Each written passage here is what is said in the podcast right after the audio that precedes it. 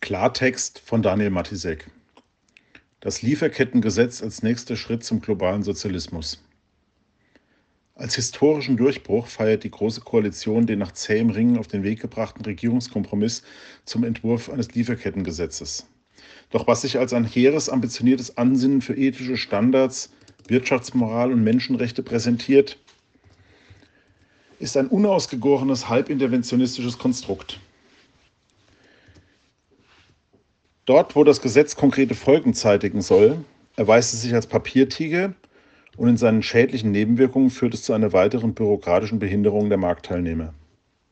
Für das, was nach dieser Pandemie von der freien Wirtschaft noch übrig bleiben wird, sollen künftig neben all den Zusatzbelastungen durch Steuern, Klimaabgaben und Mehrbelastungen zur Finanzierung der Corona-Folgen auch noch jede Menge zusätzliche Regulierungen gelten, die privatwirtschaftliche Initiative weiter abwürgen und staatliche Gängelungen über unternehmerische Eigenverantwortung stellen.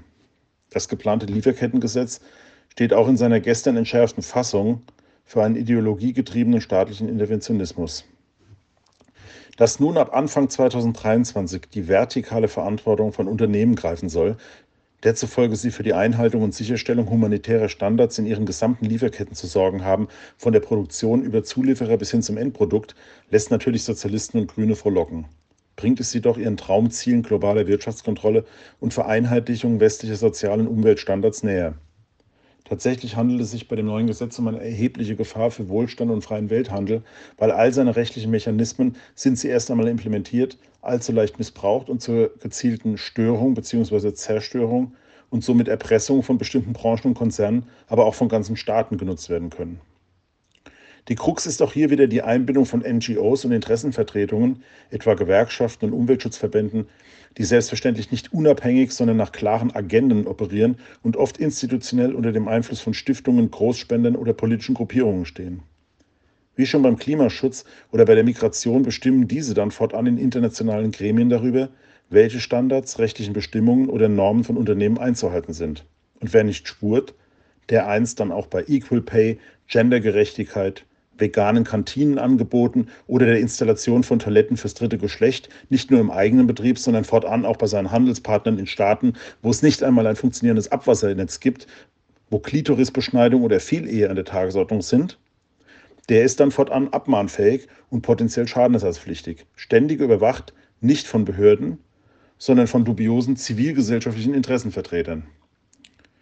Deren Autorisierung im Rahmen internationaler Vereinbarungen bedeutet einen weiteren Schritt Schritt der Verlagerung hoheitlicher Kompetenzen hin zu demokratisch nicht mehr legitimierten Scheininstanzen oder faktischen internationalen Superbehörden, die weitreichendste Eingriffe in die Souveränität und Selbstbestimmung ganzer Gesellschaften im Namen eines vorgeschobenen globalen Volonté Général vornehmen dürfen sollen. Corporate Social Responsibility und selbst auferlegte oder zertifizierte Compliance-Vorschriften der Unternehmen und Wirtschaftsverbände genügen nicht mehr. Für die Normeneinhaltung soll fortan die autoritäre Oligarchie einer elitistischen Global Governance zuständig sein. Wenn fortan etwa ein Medikament unter angeblich ausbeuterischen Bedingungen in Zentralafrika oder Südostasien hergestellt wird, die dortigen desolaten Produktionsbedingungen jedoch nicht den Standards von Top 25 Staaten des Human Development Index genügen und daher angeklagt werden, wird dies dazu führen, dass es gleich ganz vom Markt verschwindet. Und wenn Handyhersteller Teile aus nicht einwandfrei menschenwürdigen Produktionsabläufen verbauen und deshalb ihre Geräte nicht mehr verkauft werden dürfen, dann sollen die deutschen Konsumenten dies fortan gefälligst klaglos schlucken, ohne jede einzelstaatliche Einspruchsmöglichkeit dagegen, aber mit dem umso besseren Gefühl eines moralischen Verzichts. Auch hier muss natürlich am deutschen Wesen wieder mal der Rest der Welt genesen. Aus dem deutschen Lieferkettengesetz soll bald schon ein europäischer Standard werden, noch im Frühjahr dieses Jahres will die EU-Kommission einen Legislativvorschlag zu Sorgfaltspflichten zum Schutz von Menschenrechten und der Umwelt auf den Weg bringen, der von den übrigen Mitgliedstaaten in internationale Gesetzgebungen überführt werden soll. Deren Inhalt soll sich eng an der deutschen Gesetzesfassung ausrichten. Wir sind wieder einmal die gutmenschliche Avantgarde der planetaren Gerechtigkeit.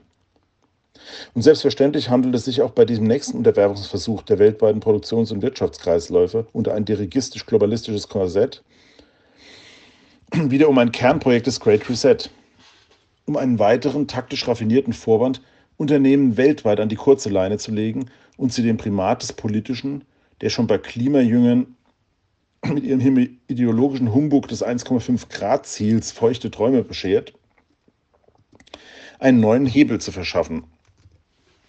Neben Greenwashing ist nun Humanity Washing angesagt.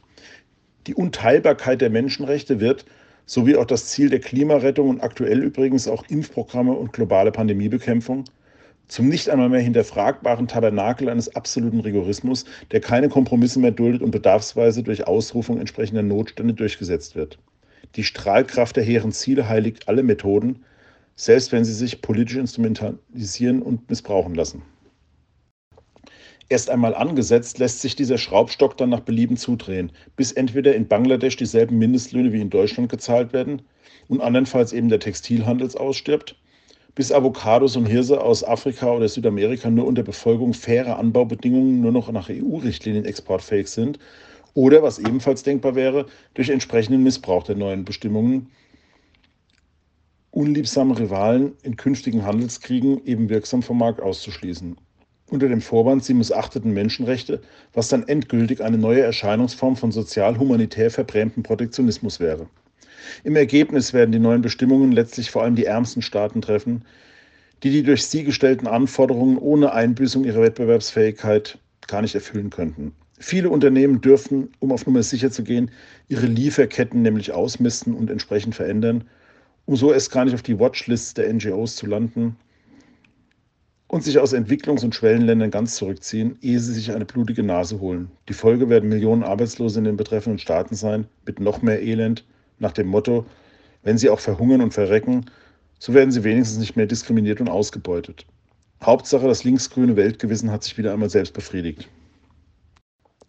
Übrigens darf man gespannt sein, wie just jenes politische Lager, das jetzt das Lieferkettengesetz auf den Weg bringt, auf dessen Auswirkungen reagieren wird. Wenn nämlich die Kobalt- oder seltene Erdegewinnung oder der Lithiumabbau in Entwicklungsländern als unverzichtbare Rohstoffe für Autobatterien und damit die Mobilitätsenergiewende als Folge des Gesetzes auf den Prüfstein kommen werden. Auch wenn es die wohlstandsverwahrten Grünen nicht gerne hören, Kinder- und Sklavenarbeit sowie nicht vorhandener Arbeits- und Gesundheitsschutz sind die unmittelbare Voraussetzung für die preisliche Marktfähigkeit von batteriegetriebenen Elektroautos und klimagerechten Smart Technologies. Eine konsequente und ernsthafte Anwendung des Gesetzes sollte es in der gegenwärtigen oder einer noch schärferen Form verabschiedet werden, würde daher als allererstes der nachhaltigkeitsbasierten industriellen Transformation die Füße wegschlagen oder ihren ehrgeizigen Zeitplan über den Haufen werfen. Vermutlich jedoch werden fürs Klima dann eben Abstriche gemacht und alle Augen zugedrückt. Im Zweifel sticht die Systemrelevanz eben wieder einmal die Menschenrechte aus. Ursprünglich hätte die Bundesregierung sogar angestrebt, ein noch weitaus verschärfteres Lieferkettengesetz durchzusetzen, welches den internationalen Kontrollgremien Klagemöglichkeiten gegen deutsche Unternehmen eröffnet und damit zu potenziell existenzbedrohenden Schadenersatzklagen geführt hätte. Derselbe Streitpunkt spielte übrigens im Kampf gegen Freihandelsabkommen wie TTIP schon einmal eine Rolle. Nun sind die Corona-bedingt gebrochenen, fast schon marginalisierten und zu politischen Kommandoempfängern verkommenen deutschen Wirtschaftsverbände regelrecht dankbar, dass ihnen die gönnerhafte Politik diesen Konstruktionsfehler erspart. Wirtschaftsminister Altmaier erklärte hierzu nach Gutsherrenart, man wolle die Unternehmen in der Corona-Pandemie, Zitat, nicht noch zusätzlich belasten, Zitat Ende. Wie gnädig von Altmaier, der mit seinem Versagen bei der Auszahlung von Staatshilfen alles dafür tut, dass es Tag für Tag immer weniger Unternehmen in diesem Land gibt. Wie nicht anders zu erwarten, geht jedoch der auf die Phrasiologie von Nachhaltigkeit, Klimagerechtigkeit und humane Wirtschaftsordnung gebürsteten Haltungspresse in ihrem wirtschaftsfeindlichen Dünkel das neue Gesetz natürlich nicht weit genug. Die Zeit jubelt zwar über Zügel für den globalen Kapitalismus und schreibt von einem Kompromiss, der sich sehen lassen kann, bedauert jedoch unterschwellig, dass der Raubtierkapitalismus der hochentwickelten Industrienationen, die den globalen Süden ausbeuten, nicht noch stärker an die Kandare genommen werde. Und eigentlich hätten ja sogar Schadenersatzklagen im Entwurf aufgenommen werden müssen, damit nicht Spuren und Firmen jederzeit der Garaus droht. Zitat, damit wir guten Gewissens einkaufen können, müssen manche Firmen ihre Existenz fürchten. Zitat Ende. Allerdings ginge es wegen Corona zumindest vorläufig in Ordnung, dass darauf erst einmal verzichtet werde.